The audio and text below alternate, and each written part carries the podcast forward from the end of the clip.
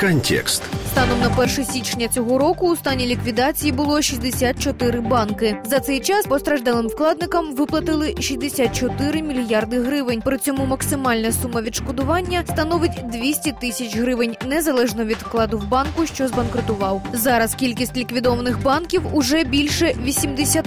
Для порівняння у 2014 та 2015 роках їх було 33, а у 2013 лише 15. Видання Економічна правда оцінює суму втрачених населенням та бізнесом коштів у неплатоспроможних банках у 100 мільярдів гривень. Це дані з листа на ім'я президента Петра Порошенка від фонду гарантування вкладів. При цьому реальна сума значно більша, пише видання, оскільки майже 78 мільярдів доларів фонд відшкодував, позичивши ці кошти у держави. Єдиний шлях для повернення коштів продаж активів та майна збанкрутілих установ. Однак видання також зазначає, що сума 400 мільярдів гривень загальних активів в управлінні фонду невірна, оскільки у середньому співвідношення оціночної вартості активів фонду до балансової становить 24%. В реальності в управлінні установи ймовірно лише від 100 до 120 мільярдів гривень.